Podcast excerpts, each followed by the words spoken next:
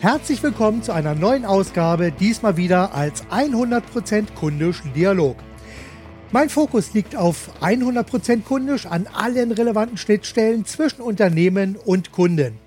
Denn letztlich geht es immer wieder darum, Kunden auf allen Kanälen zu vermitteln, dass man sie sehr viel mehr liebt als die eigenen Produkte, Lösungen und Leistungen. Da gibt es eine ganze Menge Schnittstellen und durch meine Netzwerktätigkeiten, durch meine Podcasts, Vorträge und Publikationen komme ich immer wieder mit vielen spannenden Menschen zusammen. Und heute habe ich wieder so einen tollen Gesprächspartner, nämlich Dr. Bernd Gerob.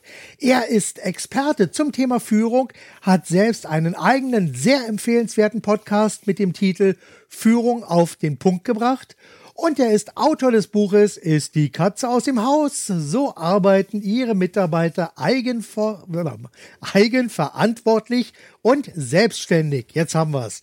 Ja, Bernd, bist du da? Ja, Marc. Wunderbar. Super. Ja, Bernd, ich habe dich ja gerade eben schon ganz kurz vorgestellt. Sind die, ist der Chef aus dem Haus? Oder eben auch dein Podcast. Das ist ja eine Sache, die uns auch sehr verbindet, weil ich nehme das ja jetzt hier gerade auch für meinen eigenen Podcast auf. Aber vielleicht stellst du dich selber auch noch mal ganz kurz vor, damit die Hörer mal so einen kleinen Eindruck davon bekommen, wer du bist, was du konkret machst und was deine Kunden Klammer auf, natürlich auch die Hörer davon haben, dass es dich und dein Angebot gibt. Ja, Marc, sehr gerne. Also du hast es schon gesagt, mein Thema ist das Thema Führung.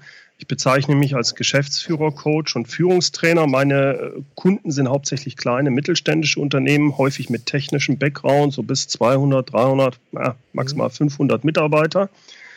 Und äh, bei mir geht es darum, ich zeige meinen Kunden, wie Mitarbeiterführung wirklich funktioniert, worauf es dabei ankommt und ja, wie sie wirklich in ihrem Unternehmen motivierte Mitarbeiter bekommen. Also ich sorge für ein neues Mindset und ein anderes mhm. Führungsverständnis. Wunderbar, das klingt sehr gut. Und ich sage mal, gerade das Thema Mindset ist ja so das, was mich so gedanklich auch in deine Nähe gebracht hat. Wir hatten das ja gerade eben im Vorgespräch schon angesprochen. Bei mir ist ja das Thema kundisch mein Fokus von praktisch allem, was ich mache.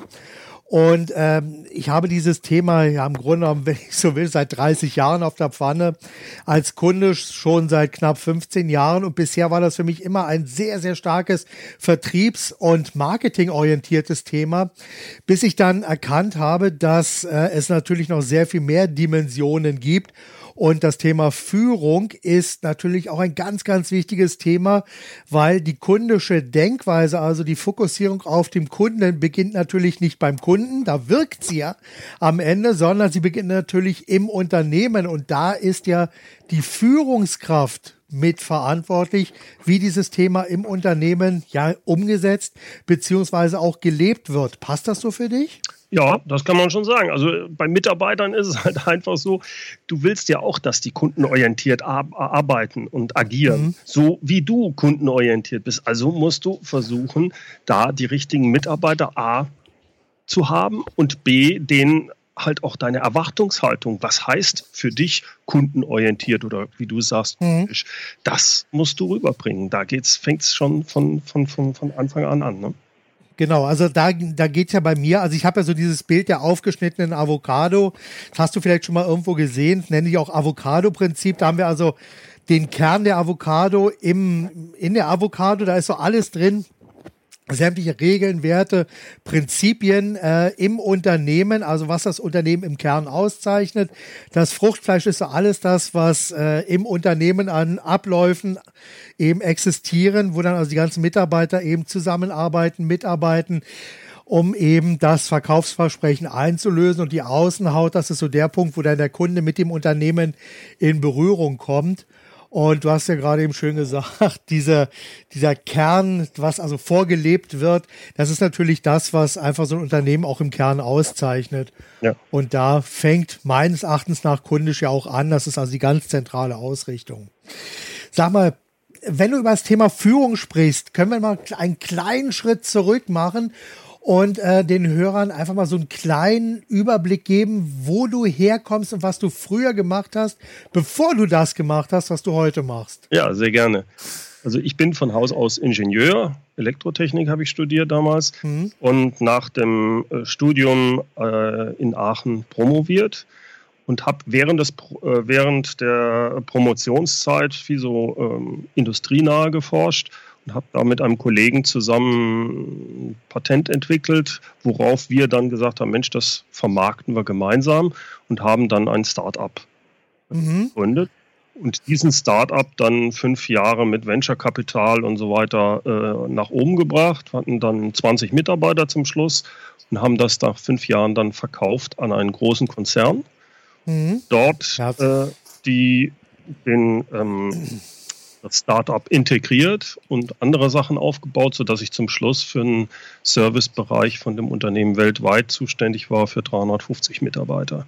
Okay. Das war halt so für mich der, das, die, diese Veränderung vom Ingenieur dann zum kleinen Unternehmer. Da fing es dann schon an, okay, wie ist das mit der Mitarbeiterführung? Und in so einem großen Unternehmen mit 350 Mitarbeitern weltweit, verschiedene Kulturen und so weiter, ein Servicegeschäft aufzubauen, da habe ich dann halt gemerkt, okay, ich habe einiges falsch gemacht, aber mit der Zeit habe ich für mich gefunden, worauf es ankommt bei Führung. Mhm.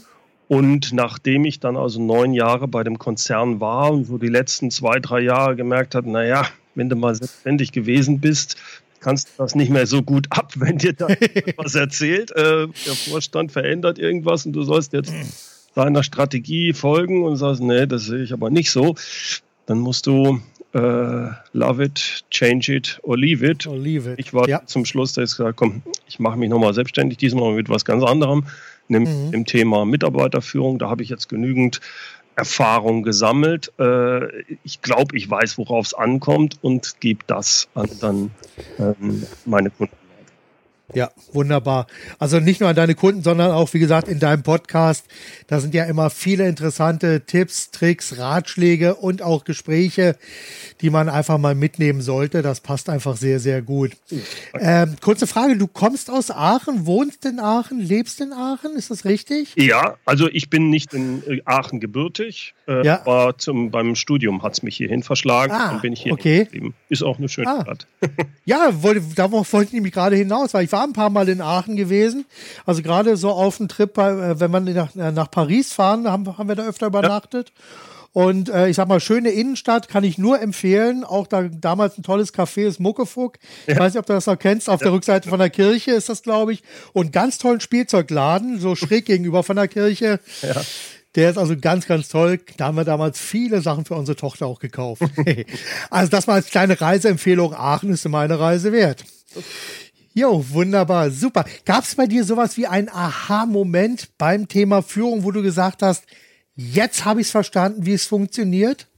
Nein, das ist eine Sache, die sich mit der Zeit ergeben hat. Also ähm, ein, vielleicht eine Sache war so eine Art Aha-Moment. Das ist, als ich für mich verstanden habe, wie wichtig und wie richtig Delegieren funktioniert. Weil du mhm. hast, wenn du delegierst, immer das Problem, vor allem wenn du ein Experte gewesen bist oder warst bisher, jetzt bist du auf einmal die Führungskraft und musst eine andere Rolle übernehmen. Ja. Wenn das passiert, ist es so, dass du aber dadurch, dass du dich jahrelang mit einem Thema beschäftigt hast, alles genau weißt. Ja, ja. Sehr schwer, das zu delegieren, abzugeben, weil du sollst ja nur das Ziel den Leuten klar machen, aber du sollst denen jetzt nicht haarklein erklären, wie der Weg ist, obwohl du es eigentlich am besten weißt. Du musst ja. deinen Arbeitern auch die Möglichkeit geben, vielleicht einen anderen Weg äh, zu finden. Mhm. Und das war für mich so ein Aha-Erlebnis. Ich war da eigentlich fast Micromanagement-mäßig eigentlich unter, äh, unterwegs. Ja. Und erst als ich gezwungenermaßen, damals noch in diesem Start-up, viel unterwegs war, weltweit habe ich da Distributoren gesucht, konnte also meine Leute gar nicht mehr micromanagen, wie ich es vorher gemacht hatte. Klar. Und auf einmal bilden sich so zwei, drei Leute heraus, die, äh, hätte ich damals nicht gesagt, kann ich aber heute sagen, die nach einem Jahr schon in dieser Sachtätigkeit mhm. besser waren als ich. Und wenn du das begreifst, das ist dann, ja. ich kann dir nicht sagen, wann dieser Aha-Moment kam, aber das ist vielleicht so ein Aha-Moment, wo du sagst, das ist eigentlich eine geile Sache. Ja. Das heißt, man, dann übernimmst du deine Rolle als Führungskraft besser. Ja, sagst mit genau. Ich habe Leute, die das besser können als ich. Das ist ja das Entscheidende. Ja, ja, ich glaube, da wollte ich gerade auch drauf hinaus, weil es gibt ja dieses eine schöne Zitat, von dem also als Führungskraft braucht man immer Leute, die besser sind als er, ja. weil einfach die, die eigene Rolle ist ja eine komplett andere. Richtig. Man ist ja, es gibt ja so dieses schöne Modell, äh, was ich also bei, Ah, ja, jetzt bin ich natürlich ein bisschen aufgeschmissen. Ich habe es bei äh, Stefan Friedrich mhm. miterlebt und äh, der Weg zum erfolgreichen Unternehmer. Äh, Stefan Mehrath, ja. Stefan Mehrath, danke. Und der hat ja da auch diese Rollen vom, von der Fachkraft, dem Manager und dem Unternehmer, wo er also diese einzelnen Rollen sehr genau beschrieben hat. Und das, was du jetzt gerade beschrieben hast, ist ja genau die Fachkraft, die ja an der Stelle im Unternehmen ist, da ganz genau Bescheid, was gemacht werden muss und wie es gemacht werden muss. Aber dann als Manager hast du plötzlich eine komplett neue Rolle mit einem komplett neuen Rollenverständnis. Ja. Und plötzlich musst du die Schraube nicht mehr selber drehen, sondern einfach deinen Leuten dabei helfen, damit die selber die Schrauben möglichst perfekt eindrehen. Weil das Entscheidende bei den Sachen ist, du kannst dir das alles anlesen, so ging es mir ja. dann auch. Aber wenn du es für dich auch wirklich mal erfährst, ist das ja. nochmal was ganz anderes. Und deswegen glaube ich, passt das ganz gut als Aha-Moment, weil dann ja. klickt es auch wirklich. Ja. Ja, vor allem muss man ja auch so eine gewisse Ruhe dann entwickeln, ja. äh, wenn man einfach sagt, man sieht denjenigen, sieht, dass es vielleicht auch in eine falsche Richtung geht. Mhm. Und aber da, wenn man da jetzt plötzlich eingreift und sagt, nee, nee, mach das mal ganz anders. Also zum einen muss man das wirklich sehr diplomatisch machen, weil ansonsten hat man ja sehr schnell so eine Demotivation. Und auf der anderen Seite muss man auch eine gewisse Ruhe dann entwickeln, einfach sagen, okay, mach den Fehler und lern daraus. Richtig.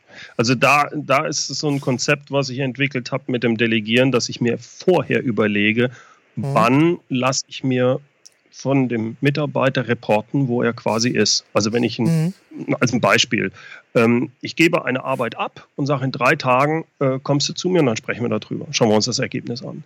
Mhm, Jetzt okay. darf ich nicht innerhalb der drei Tage, selbst wenn ich sehe, äh, das, das, läuft wahrscheinlich vollkommen schief.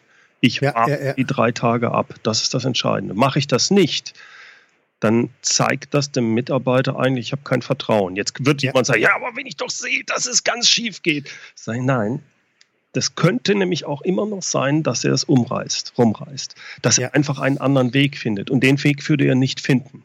Genau. Also warte, und bau dir lieber Puffer ein oder sonst was, weil was soll denn viel schief gehen? Es, er macht ja. den, äh, wenn, wenn es wirklich jetzt schief geht, dann macht er den Fehler, er lernt daraus, wunderbar, ja. und du kannst immer noch, hast immer noch genügend Puffer, damit es nicht zum Kunden rausgeht, wenn, wenn das so kritisch wird. Genau. Ne? Also genau. Da, äh, ist es eine Frage des Vertrauens und die, der Möglichkeit deinem äh, Mitarbeiter, dass der auch Fehler macht. Mhm. Ja, sehe ich also genauso. Und ich sag mal, gerade das Fehler machen. Ich meine, wir lernen nun mal aus Fehlern. Das ist einfach so. Ja. Wir müssen einfach, ja, ich nenne es immer intelligent scheitern, um gescheitert zu werden.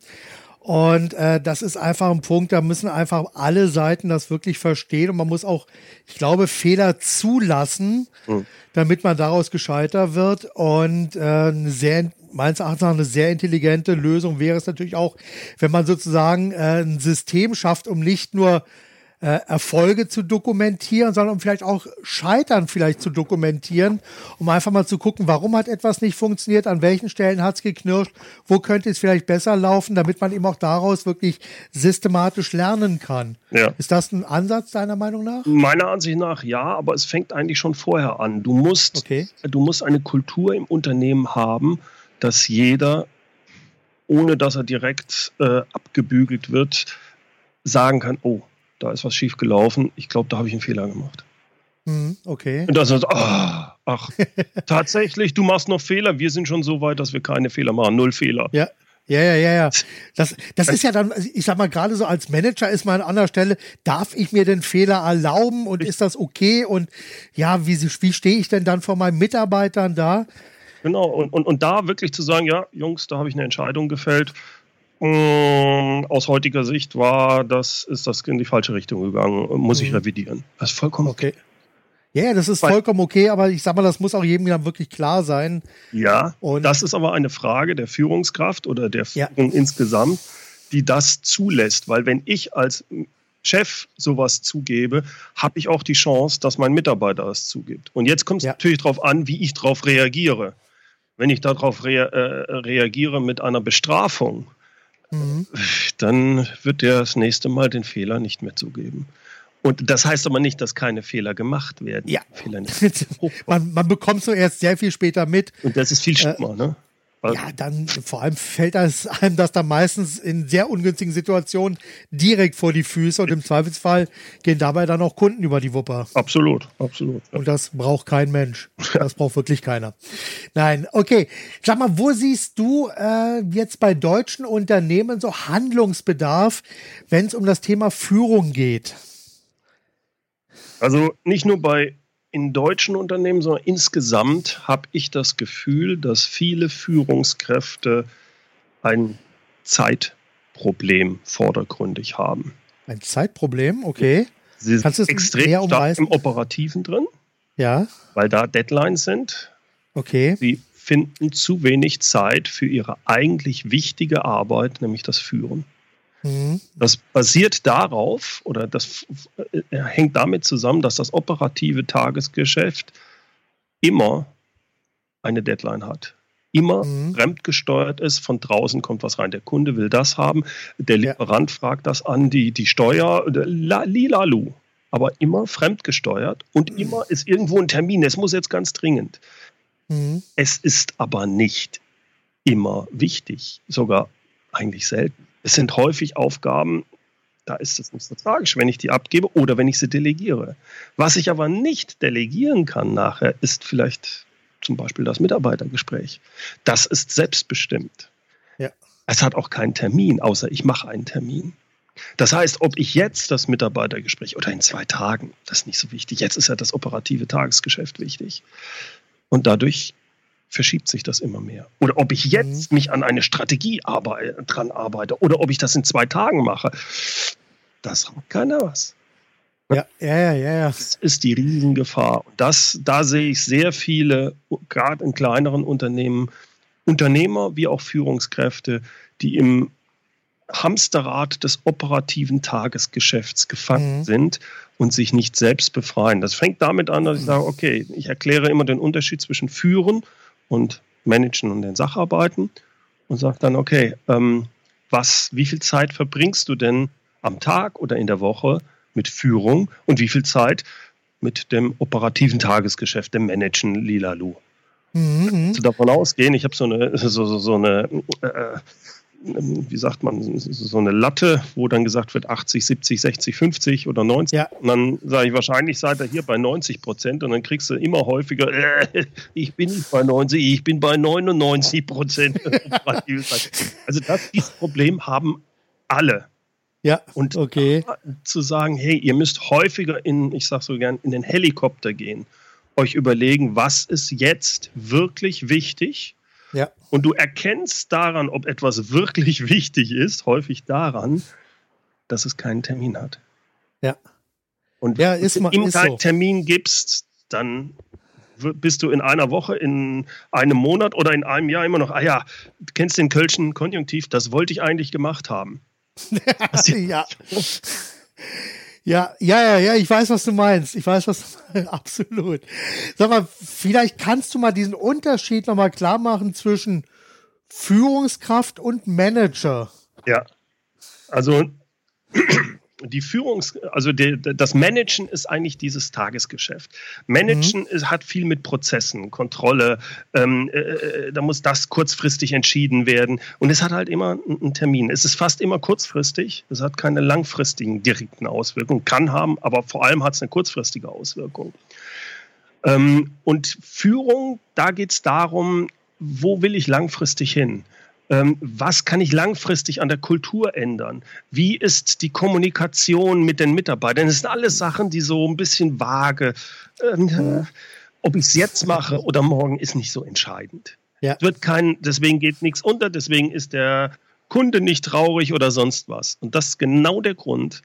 Aber du kommst langfristig nur damit weiter. Wenn du dieses mhm. Modell nimmst, was Stefan Mehrath auch hat, Facharbeiten, Managerarbeiten und Unternehmer, viel ist in diesem Unternehmerbereich. Das ist mhm. genau das Gleiche. Wenn der ja. Unternehmer drei Monate nicht da, da ist, gar nicht da ist und das Unternehmen ist sonst richtig gut aufgestellt, es ist nicht tragisch. Weil, mhm. wenn er wirklich nur die Unternehmeraufgaben angeht, weil das sind alles Sachen, die sind langfristig extrem wichtig. Ja. Aber kurzfristig nicht so entscheidend. Und wenn ich ja. diese Führungssachen habe, da geht es um diese äh, Kulturgeschichten, also viel äh, daran auch, das ist die Vision, das sind unsere großen Ziele, kriege ich das ja. übergebracht? Wir hatten vorhin ganz am Anfang ja gesprochen, kundisch. Wenn du genau. willst, dass, deine Unter dass dein Unternehmen kundenorientiert, kundisch tickt, dann musst du immer wieder darüber sprechen. Hey, das kostet Zeit, das hat nichts mit dem operativen Tagesgeschäft direkt zu tun. Ja. Trotzdem ja. musst du über diese Vision, über deine Werte immer wieder sprechen. Das genau. Zum Mitarbeitergespräch machen. Du musst dir Strategie überlegen, du musst dir diese Sachen überlegen. Und das hat extrem das ist ja. der, auf dem Bereich Führung und das fällt halt mhm. leider runter häufig. Ja, leider. Ja, ich habe mir mir fällt gerade ein Bild ein, was ich vor vielen vielen Jahren, also fast exakt vor zwölf Jahren, das erste Mal gehört habe von Karl Pilsel. Der hat ein äh, das Bild, also den Unterschied zwischen Manager und Führungskraft erklärt mit einem Bergführer. Ich meine, wer einen Bergführer hat, der bringt einem die Begeisterung fürs Bergsteigen bei, um auf den Berg rauf zu rennen. Und der Manager, wer will sich denn gerne auf den Berg, auf den Berg rauf managen lassen? Und ich finde dieses Bild wirklich sehr, sehr schön, weil die Führungskraft versucht wirklich zu begeistern für die Tätigkeit, um einfach dann die Aussicht zu genießen und die Aktivitäten und das Zusammensein. Ja. Und der Manager, wie gehen wir möglichst effektiv hoch, welche Schritte machen wir wie. Da wird dann geplant und gemacht und getan. Und ich sag mal, bei so einer Aufgabe, wer macht denn das dann wirklich gerne freiwillig, immer nur hinaufgemanagt zu werden? Dann am besten noch, wenn jemand mit der Peitsche hinten dran steht und immer mal wieder die Peitsche knallen lässt. Das macht dann auch nicht wirklich Spaß. Ich meine, da rennt man lieber der Führungskraft hinterher, die einfach mit Begeisterung vorne wegrennt. Wobei man muss natürlich dazu sagen, äh, natürlich muss ich als Führungskraft beides machen. Hm, klar. Also ich muss managen und äh, ich muss führen wenn du Gruppen, Gruppenleiter zum Beispiel bist und, und, und, und du äh, hast vielleicht sogar noch Sacharbeitertätigkeiten. Also du musst diese Balance finden. Das Problem ist eben für die meisten, dass diese Balance fast immer zu Ungunsten der Führung passiert und das ist mhm. kontraproduktiv, weil ja. dein Name ist nun mal nicht Managementkraft, sondern Führungskraft. Ja. Ja, und ich sag mal, gerade, du hast ja vorhin angesprochen, die Mitarbeitergespräche, wenn die darunter leiden, weil die immer weiter verschoben werden, dann ist das ja auch ein ziemlich blödes Signal jetzt dem Mitarbeiter gegenüber, weil er einfach sagt, ich komme einfach nicht zu meinem, äh, zu meinem Gespräch, äh, wir können nicht daran arbeiten, ja, wo stehe ich denn überhaupt? Ich meine, das macht man einmal mit, zweimal mit, beim dritten Mal macht man einfach Dienst nach Vorschrift. Ja. Aber du kannst es noch in einem anderen Bereich. Du möchtest Sachen delegieren. Nehmen wir nochmal den Fall vom Anfang mhm. an. Jetzt hast du neue Mitarbeiter. Du musst sie also vielleicht dahin führen mit der Zeit. Sie können es mhm. von Anfang an nicht. Also gibt es, äh, sagen sich die Leute meistens, es gibt zwei Möglichkeiten. Ich sage denen genau, was sie machen, dann, dann können die das laufen. Tun sie aber nicht, weil irgendwann haben sie ein anderes Projekt, was ein bisschen anders ist, und dann kommen sie wieder zu dir und fragen und du musst mhm. denen wieder genau vorgehen. Du willst aber, dass sie selbstständig arbeiten. Du willst, dass sie an dieser Sache nachher reifen können und, und quasi einen, immer weiter einen höheren Level erreichen, sodass du Vertrauen in sie haben kannst, dass sie selbstständig in deinem Sinne auch agieren. Das kriegst du aber nur hin, wenn du den Leuten nicht den Weg vorgibst, sondern wenn du wie eine Art, ich will nicht sagen Coach, weil das ist dann, äh, aber durch bestimmte Fragen sie in eine bestimmte Richtung lenkst, sodass sie mhm dass du sie dahin bringst. Also nicht sagst, äh, wenn der Mitarbeiter kommt und sagt, ja, Chef, ich weiß jetzt nicht, wir haben hier A, B, C die Möglichkeit. Du weißt schon genau, ist ganz klar, muss B sein. Jetzt sagst du, ja, ist doch klar, machen Sie B. Ah ja, vielen Dank, Chef. Der hat nichts ja. gelernt. Was du machen kannst, ist, ja, verstehe, wir haben A, B, C. Was ist denn Ihre Meinung? Was sollten wir genau. tun? Ja, ich weiß auch nicht, Chef, deswegen bin ich ja bei Ihnen. Ja, erzählen Sie mal, was glauben Sie denn? Genau. Ja, naja, also mit A könnte natürlich das, aber das hat den Nachteil. B wäre das. C, ja, das hat diesen Nachteil. Ja, und was würden Sie denn entscheiden, wenn ich jetzt nicht da wäre? Genau. Ah, da würde ich wahrscheinlich, jetzt kommt es drauf an, wenn er jetzt sagt B, dann sagt er, ja, ist doch super, dann machen Sie es mal B. Wenn er jetzt aber C sagt und ich bin von B überzeugt, dann würde ich sagen, na, überlegen Sie noch mal. Also in dieser Art kriege ich ihn in eine Richtung. Das Problem hierbei ist aber jetzt wieder das Zeitproblem. Denn ja. es kostet mich viel mehr Zeit, in der Art vorzugehen, innerlich zurückhaltend zu bleiben und nicht zu sagen, ja, mach B, Man sagt, ja. wer, zwei, äh, wer äh, 20 Sekunden wäre die Sache fertig. So muss ich mir fünf oder zehn Minuten Zeit nehmen, muss mit dem diskutieren, um ihn in die Richtung zu bekommen, sodass er was lernt, sodass er das nächste ja. Mal weiß, ah, so ist der Chef vorgegangen in der Art. Habe ich verstanden. Das ist natürlich genau. Das mit, ja, ja ne?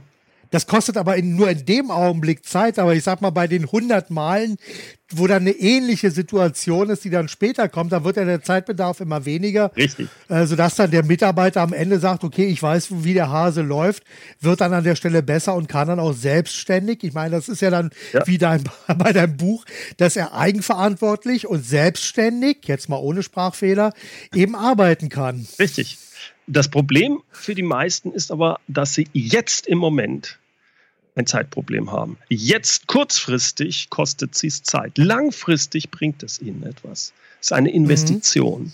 So, ja. und in die Falle äh, da fallen halt in die Falle fallen. Also du weißt, was ich meine, in die Falle ja, fallen viele rein, dass sie äh, dann deswegen in diesem Hamsterrad sind und, und eigentlich es ständig mit nicht selbstständigen Mitarbeitern zu tun haben. Aber im Endeffekt sind sie selber schuld, weil sie sich die Zeit ja. nicht genommen haben, die Mitarbeiter zu entwickeln. Deswegen sage ich immer gerne, nach spätestens drei Jahren hat jede Führungskraft genau die Mitarbeiter, die sie verdient. ja, schönes Bild. Ja, das ist aber einfach so. Ich sag mal, es deckt sich mit meiner Erfahrung absolut.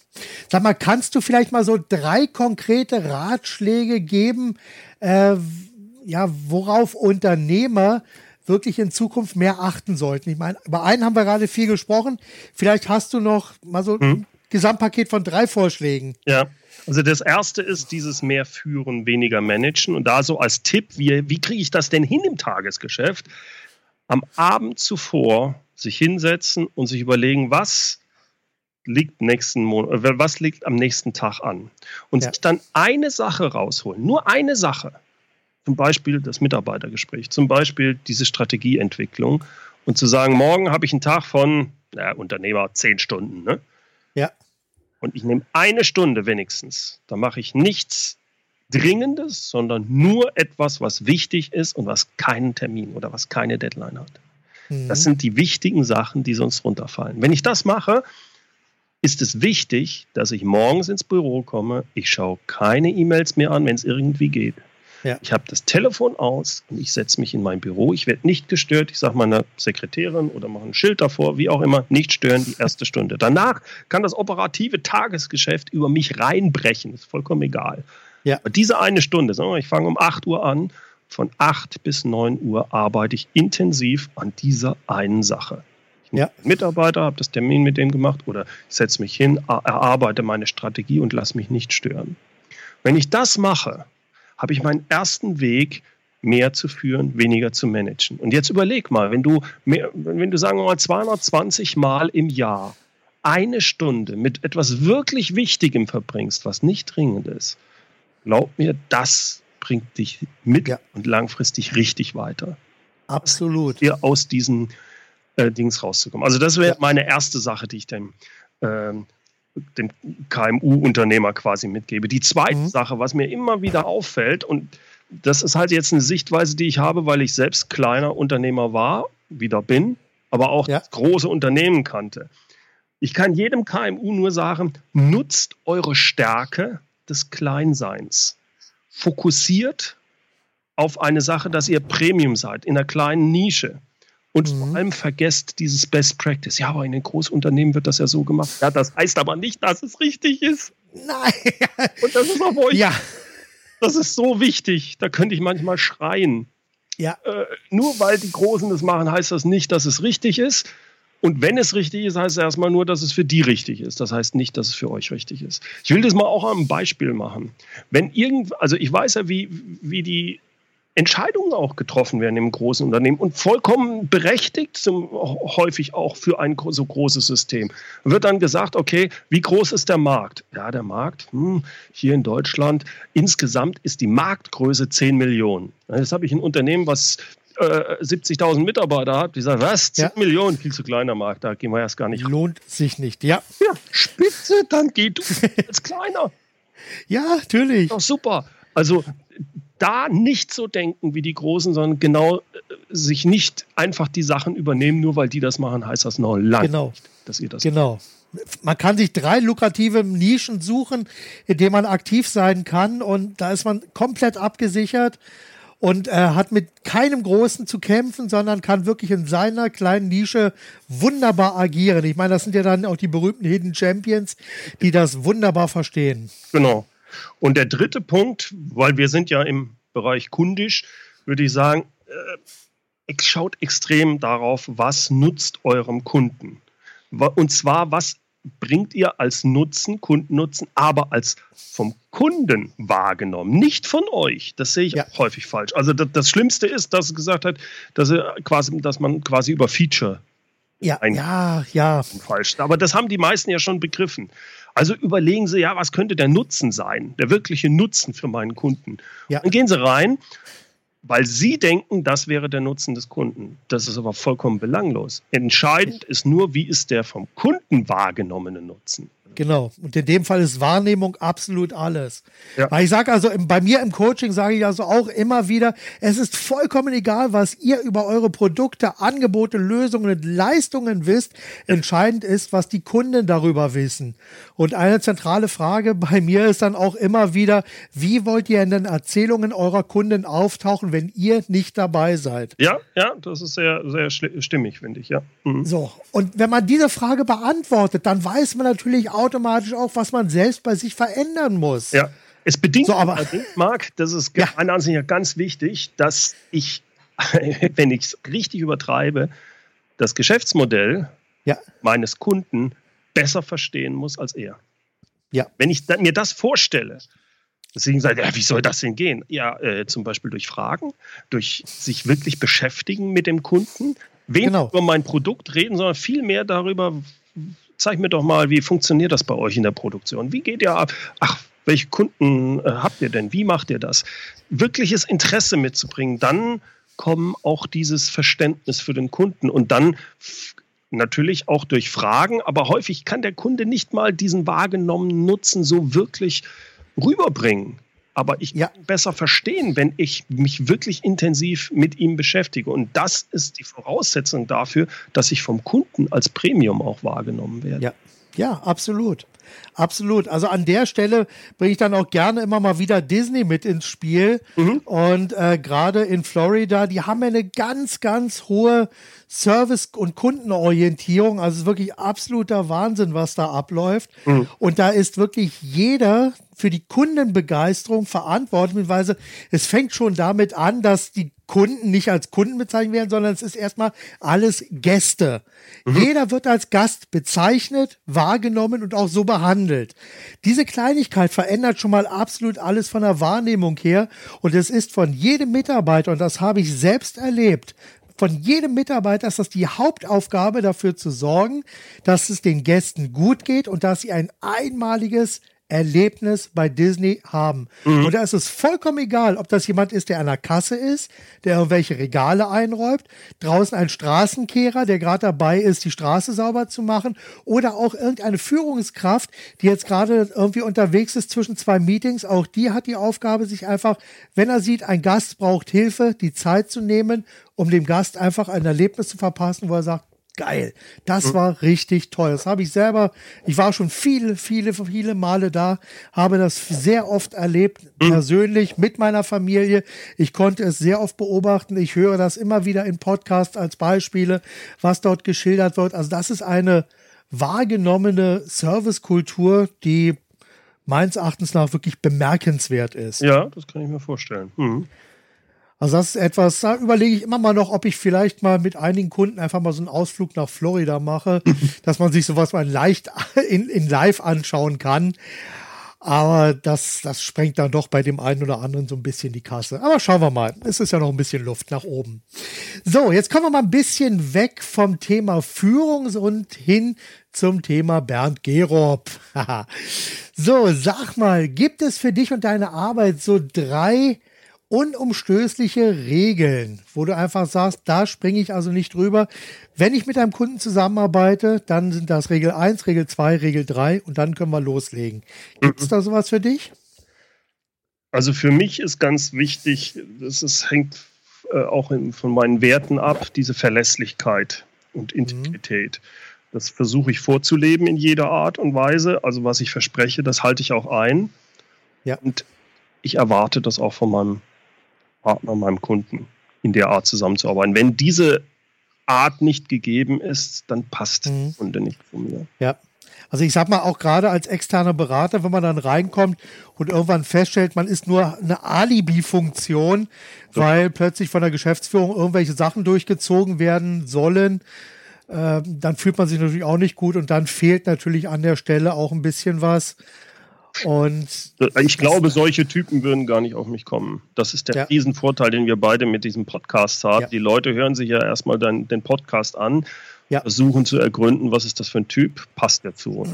Genau. Äh, dann die Kunden, mit denen ich so zusammenarbeite, das kriege ich schon in den ersten Gesprächen, würde ich ja. das mitkriegen, aber die rufen mich auch nicht an. Die haben sich wahrscheinlich den Podcast angehört und haben gesagt, der Gerob, der geht ja gar nicht. Der geht gar nicht, den brauchen wir nicht. Brauchen wir nicht. Ja. Ja, also, nee, ich denke dabei nur an diese klassischen ähm, Unternehmensberater, also jetzt die großen, ja. die Big Five. Also ich sage jetzt mal Namen McKinsey und ja. Co. und wie sie alle heißen.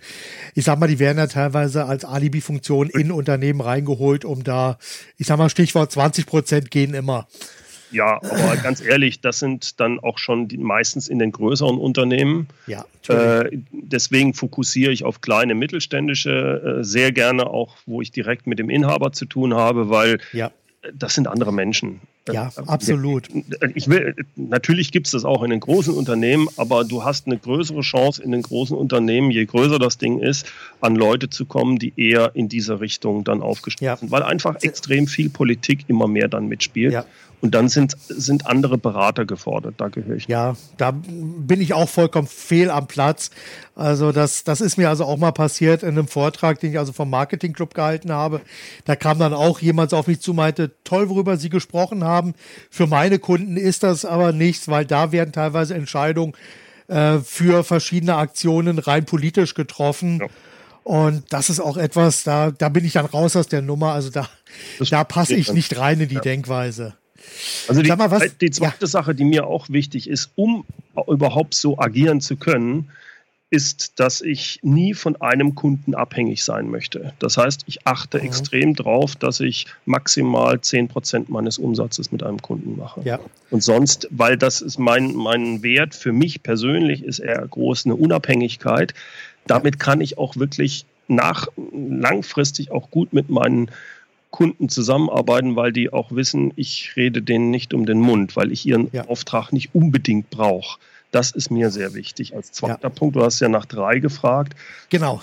Der dritte für mich ganz wichtig ist, ähm, sich weiterzubilden. Das ist für mich eine ganz wichtige Regel. Das heißt, jedes Jahr äh, investiere ich viel Zeit in meine berufliche Weiterbildung, aber mhm. auch in die Weiterbildung meiner Person, also der Persönlichkeit. Ja. Und was machst du da? Ganz unterschiedlich. Also es fängt an damit, dass ich viel Podcasts höre, viel Bücher lese. Mhm. Ähm, ich gehe regel, ich hab, ich bin in zwei Mastermind-Gruppen, wo man, mhm. wo man richtig gutes Feedback und sehr ehrliches und direktes Feedback bekommt von anderen, die in einer ja. ähnlichen Situation sind. Es hat mich extrem weitergebracht in ja. den letzten drei Jahren dann bin ich jedes Jahr auf ein, mindestens einer größeren Veranstaltung. Jetzt in, äh, ganz am Anfang habe ich mich zum Beispiel hinsichtlich Hypnose-Coaching weitergebildet, was ich zwar mhm. so nicht einsetze als Hypnose, aber es ja. hat mich von der Persönlichkeit viel weitergebracht, sich mit mhm. dieser Art zu beschäftigen. Ähm, ich habe mich mit äh, Psychopathologie beschäftigt, weil ich wissen oder einschätzen möchten, möchte, mit was für Leuten habe ich es zu tun, vor allem wenn es jetzt äh, fast krankhafte Sachen sind, dass ich da relativ schnell sage, hey, das liegt nicht ja. an dir, Bernd, sondern das passt einfach nicht zusammen. Hier ist ja. ein extremer Narzisst. Als Beispiel, ne? Ist ja gerade aktuell, ja. Richtig, aber wir wollen ja nicht politisch werden. Nein, sowieso nicht. Und die, ähm, die andere Sache, die mir sehr viel weitergebracht ist, auf Konferenzen zu gehen Kongressen. Mhm. Ich war ähm, vor allem viel international, weil ich mich dann eine Zeit lang sehr stark mit Online-Marketing beschäftigt habe. Habe ich gesagt, mhm. richtig was lernen willst, Online-Marketing. Die Amerikaner sind da weiter. Als, Sowieso, ja. Also bin ich nach USA, war da in Las Vegas auf so einer Veranstaltung. Ich war zweimal auf den Philippinen auf so einem von der mhm. Dacke von einer Veranstaltung, richtig toll. Habe ja. da solche Sachen dann halt besucht, um mich da weiterzubilden. Und das mache ich ja. eigentlich jedes Jahr. Ich nehme ja auch ein äh, letztes Jahr habe ich mir zum Beispiel für einen Tag lang wirklich einen Positionierungscoach wieder äh, gegönnt. Das finde ich mhm. sehr wichtig, ja. um ein, das ja, mit Leuten zu tun haben, die dir auch wirklich ein Feedback geben, auch teilweise konträr zu dem, was ich meine, was richtig ist. Und das ist unheimlich hilfreich. Ja, absolut. Absolut. Also das kann ich nur empfehlen. Also wirklich ähm, persönlichem Coach. Ähm, es muss nicht das ganze Jahr über sein, aber dass man sich einfach mal vielleicht so einen halben Tag oder einen Tag oder vielleicht auch zwei oder drei Tage mal zusammensetzt hinter verschlossenen Türen, um einfach dann die nächsten drei Jahre wirklich wieder im Fokus zu haben. Das kann einem riesig weiterbringen weil es ist einfach, das weiß, merke ich aus eigener Erfahrung heraus, man schwimmt selber so in seinem eigenen Sud ja. und bekommt ja, ein paar Sachen echt nicht mehr mit und sagt, oh, prima, es läuft doch, aber von außen, als Außenperspektive kann man dann sagen, ah, es gibt so ein paar Sachen, da wäre mir ein vorheriges Signal doch sehr viel hilfreicher gewesen. Genau, ja, ja. Und von daher, ohne Coach geht es einfach nicht. Und das ist etwas, das versuche ich also äh, meinen Kunden wirklich beizubringen, dass sie das also wirklich wahrnehmen und nicht einfach entweder anrufen, wenn die Hütte brennt oder äh, anrufen, wir haben ein neues Produkt, jetzt wollen wir aber, sondern auch so kontinuierlich wirklich weiterentwickeln und dann am Unternehmen arbeiten und nicht nur im Unternehmen arbeiten. Und das ist einfach wahnsinnig wichtig und ich sag mal, ja, das, ja, die Betriebsblindheit ist eine der drei Möglichkeiten, wie man sich als Unternehmer wunderbar umbringen kann, wenn man da nicht rechtzeitig reagiert. Ja. Und von daher, also ohne Coach geht es nicht. Ihr habt es gerade gehört, nutzt die Chance. Jo, sag mal, gibt es bei dir vielleicht so ein Lieblingszitat, was du selber gerne immer wieder benutzt? Muss nicht dein eigenes sein, vielleicht auch von jemand anderem, wo du einfach sagst, Mensch, das geht mir seit 20 Jahren immer wieder durch den Kopf und das gefällt mir sehr gut. Ja, das ist bei mir äh, alles Große und Entscheidende im Leben ist ein Wagnis.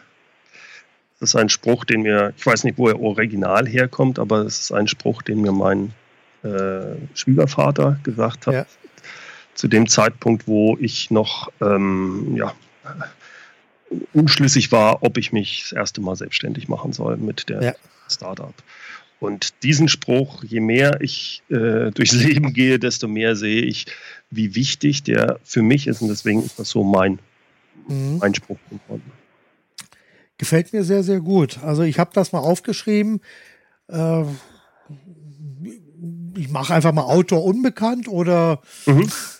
Machen wir Autor unbekannt. So, wunderbar. Habe ich notiert. Ja, gibt es etwas bei deinem Job, woran dein Herz absolut hängst, wo du sagst, ah, darauf möchte ich nicht verzichten? Ob ein, jetzt muss ich mal überlegen. Also ich glaube, das Wichtigste für mich ist die Unabhängigkeit. Mhm. Das, das, ist das, wo, wo mein Herz dran hängt. Kreativität, ja. dass ich selbst entscheiden kann. Das, bist du, äh, ja. warte mal, jetzt ganz kurz. Du hast vorhin gesagt, du bist Ingenieur, hast ja. Ingenieurstudium und so. Bist du kreativ? Ja. Okay. Das heißt, das heißt ja nicht, dass du, wenn du nicht Ingenieur bist, nicht wenn, wenn du Ingenieur bist, dass du nicht kreativ sein kannst. Ja. Das heißt auch nicht, dass du nicht strukturiert sein kannst. Also ich glaube, ja, ja, ja. ich strukturiert bin. Da hat mir viel Ingenieursachen mitgegeben, aber äh, ja, ich bin in vielen Sachen schon kreativ. Mhm. Bin jetzt, das ist ja eine, wie soll ich sagen, auch eine Balance, in der, äh, in der du steckst. Du überlegst dir Sachen und willst sie dann umsetzen. In der Überlegungsphase ist es günstig, sehr kreativ zu sein. Dann planst du etwas und musst es umsetzen. Und da ist dann vielleicht weniger Kreativität gefragt. Ja. Da ist dann mehr die Strukturiertheit gefragt. Mhm. Da habe ich für mich, glaube ich, eine ganz gute Balance. Super. Sag mal, wir haben vorhin über Fehler gesprochen. Aus welchem Fehler hast du am meisten gelernt? ähm, ich finde das sehr schwer, weil ich Fehler als Feedback sehe, Oh, okay. kriege ich das permanent wiedergespiegelt. Also der Fehler ist eigentlich, den Fehler als Fehler zu erkennen und zu sagen, Bernd, da hast du aber einen bösen Fehler gemacht. Anstatt Ja. zu sagen, okay, das funktioniert so nicht. Jetzt verändere ich das mal. Gerade in diesem, wenn du ein klein, kleines Unternehmen hast, du musst sehr, du, du agierst agil, du versuchst verschiedene Sachen. Vieles von deinen Versuchen kannst du jetzt werten als Fehler oder du kannst sagen, gut, es ist ein Versuch gewesen, jetzt habe ich Feedback vom Markt bekommen, funktioniert Ja. nicht so, ich verändere es. Ich will dir mal ein Beispiel geben. Ja. Ich habe einen, äh, also mir, mir ist es, ich baue mir langfristig ja auch im Internet die Sache auf, dass ich möglichst gefunden werden möchte. Es gibt SEO-Möglichkeiten, kennst du alle. Ähm, ich hatte dann irgendwann einen Beitrag geschrieben zum Thema Unternehmensvision. Mhm. Denke momentan da auf Platz 1 oder 2. Das ist eigentlich eine tolle Sache. Denkst du, super, wie nutze ich das denn jetzt? Da kommen täglich, was weiß ich, 20, 30, 50 Leute auf diese Seite Mhm. sind aber auch schnell wieder weg. Nur ein kleiner Bruchteil trägt sich bei mir in die Liste ein, also ein Newsletter Mhm. oder sonst was. Ja. So. Und dann hatte ich bei den Amerikanern gesagt, ja, bietet doch einfach mal ein kostenloses Skype-Coaching an. Genau. So. Und, und dann schreibst du das hin, denkst, geil, bei den Amis, die, da geht, flutscht das, das. so, oh, ich schreibe das da hin, habe mein alles dahinter schon klar gemacht, überlege schon, wie, wie werde ich mit den ganzen Telefonanrufen fertig, wenn da jetzt alles durchkommt. Zwei Monate ausprobiert und in den zwei Monaten der absolute Nullinger. Keiner ruft an. Ja. Es war also quasi unter Ausschluss der Öffentlichkeit. Nee, kann eigentlich nicht, weil ja so viele Leute das Ding haben ja gelesen. Das konnte ich ja, Ja. mit Google Analytics nachschauen. Ja, ja. Und da, das ist so ein typisches Beispiel. Ist es jetzt ein Fehler gewesen? Nein, es war einfach das Feedback hier mit mir, so wie ich es geschrieben habe, hat es nicht funktioniert. Ja, ich habe das ja. dann abgeändert, jetzt vor kurzem, weil ich dann gesagt gut, funktioniert nicht. Irgendwann habe ich dann überlegt, aber wie, kriegst, wie kannst du es denn jetzt besser nutzen? Und biete jetzt eine Checkliste mit fünf Tipps an. Die Mhm, werden okay. aber sehr gut runtergeladen. Da passiert extrem viel. Also da ist, äh, ich glaube, äh, 6, 7 Prozent, die auf die Seite kommen, laden sich das Ja. runter und geben mir die E-Mail-Adresse. Hey, also äh, das, das meine ich mit diesen, du probierst etwas aus, andere sagen, hey, das funktioniert super, das geht ab wie Schmitzkatze. Bei dir geht es nicht ab wie Schmitzkatze und du denkst, was mache ich falsch? Was für einen Fehler Ja. mache ich falsch? Ja. Äh, Hey, das war eine Idee, das war ein Test. Es ist viel besser, das als Test Genau. zu sehen. So, und Ja. jetzt drehe ich so lange, bis dann was passiert. Wunderbar. Genau. Dann ist Ja, ja, natürlich. Dann, bist du dann letzten Endes auch gescheiter geworden, um Ja. das dann besser für dich aufzustellen. Ich sage mal, es hat sehr viel Charme, diese Überlegung, weil ich habe das auch über Jahre hinweg probiert und ich muss sagen, für mich hat das auch nie so funktioniert, wie es immer in diesen ganz tollen Kursen und Systemen Ja. dargestellt wurde. Es hat für mich einfach nicht funktioniert, obwohl ich teilweise gesagt habe, okay, du gehst jetzt mal blind Schritt für Schritt für Schritt durch diesen Kurs, durch dieses System durch. Ja. Und dann musst du doch das gleiche Ergebnis haben. Ist aber nicht so. Nein. Weil ich einfach festgestellt habe, zum einen bin ich anders und auch mein gesamtes Umfeld, in dem ich also unterwegs bin, das tickt auch komplett anders irgendwie. Das sind eben diese KMUs, die eben auch äh, alle unterwegs sind. Äh, und da, da, da funktioniert das einfach bei uns ein bisschen anders. Richtig. Und der entscheidende Punkt ist, dass du relativ viele Sachen ausprobierst. Viele sagen, ja, Ja. du musst häufig scheitern. Ich finde allein, allein den Begriff schon, ich habe nicht, bin nicht gescheitert. Ich habe es einfach nur ausprobiert. Es ist ein Test. Und ich Test, teste sehr viel. Und was gut ist, das mache ich, äh, versuche ich beizubehalten oder versuche es zu verbessern. Und das, was halt nicht funktioniert, Genau, das lasse ich. Äh, genau. so, so habe ich in die, weil du sagtest, äh, aus welchen Fehlern hast du gelernt, das ist eigentlich, würde ich sagen, das, wo ich am meisten draus lerne. Und das wird dir regelrecht abgezogen äh, oder Ja. ausgetrieben, aus, weg erzogen, wenn du in so einem großen Unternehmen bist, weil da wird von dir erwartet, dass du alles vorhersagen Ja. kannst. Kann ich nicht. Blödsinn. Jay ist nie aufgegangen. Nie. Nein, nie. Das, das kann auch gar nicht funktionieren. Und äh, ich sag mal, wenn wir jetzt irgendwelche Kampagnen zum Beispiel für irgendwelche Werbeaktionen entwickeln, da ist das ja auch so, dass man auch hier testet, testet, testet. Ja. Da werden die Headlines getestet, da werden zwei Headlines nebeneinander gestellt. A, typischer A-B-Test. Welche funktioniert, funktioniert die besser, funktioniert die besser. Wenn wir wissen, die funktioniert besser, dann kommt die nächste Sache, die geändert wird. Meines Erachtens nach der größte Fehler, der gemacht wird, ist, okay, das funktioniert jetzt, machen wir komplett was anderes. der Fehler dabei ist natürlich, oder der Lerneffekt dabei, um es jetzt mal zu korrigieren, der Lerneffekt an der Stelle ist natürlich, dass wir bei der Aktion, wenn wir einfach wild hin und her springen, gar nicht wissen, warum es nicht funktioniert. Ja. Und deshalb muss man da einfach sehr systematisch rangehen und einfach durch einen Brief, durch einen Text, durch eine Website, durch eine Landingpage etc. Schritt für Schritt durchgehen und hier systematisch austesten, was funktioniert und was funktioniert nicht. Das braucht teilweise seine Zeit. Aber ich sag mal, das geht nicht innerhalb von zwei, drei Wochen. Da muss man sich vielleicht einfach mal 10, 12 oder vielleicht sogar 18 Monate Zeit nehmen, um alles bis ins Detail auszutesten, bis es funktioniert. Ja. Und danach muss man dafür dann auch bei bleiben. Ja. So, ich denke mal, nur ein großer, ein großer Denkfehler äh, existiert auch noch. Da bin ich vor ein paar Tagen drüber gestolpert. So unter dem Motto, äh, du schaffst alles, das geht und äh, immer weitermachen und so. Das ist äh, meines Erachtens nach totaler Blödsinn. Man muss irgendwann einfach auch mal erkennen können, wann das Pferd tot ist, um dann abzusteigen und was Neues auszuprobieren. Also dieses Zwanghafte, es muss einfach doch funktionieren. Ich muss das jetzt weitermachen. Es muss zum Erfolg gebracht werden. Und ja, also da muss man aus, das so ist selbst natürlich schwierig. Ja. Wann, wann steige ich ab und wann erkenne ich, ob das Pferd tot ist? Ja. Ich glaube, da ist einfach ein, so, so mache mach ich es auch von meiner Planung her.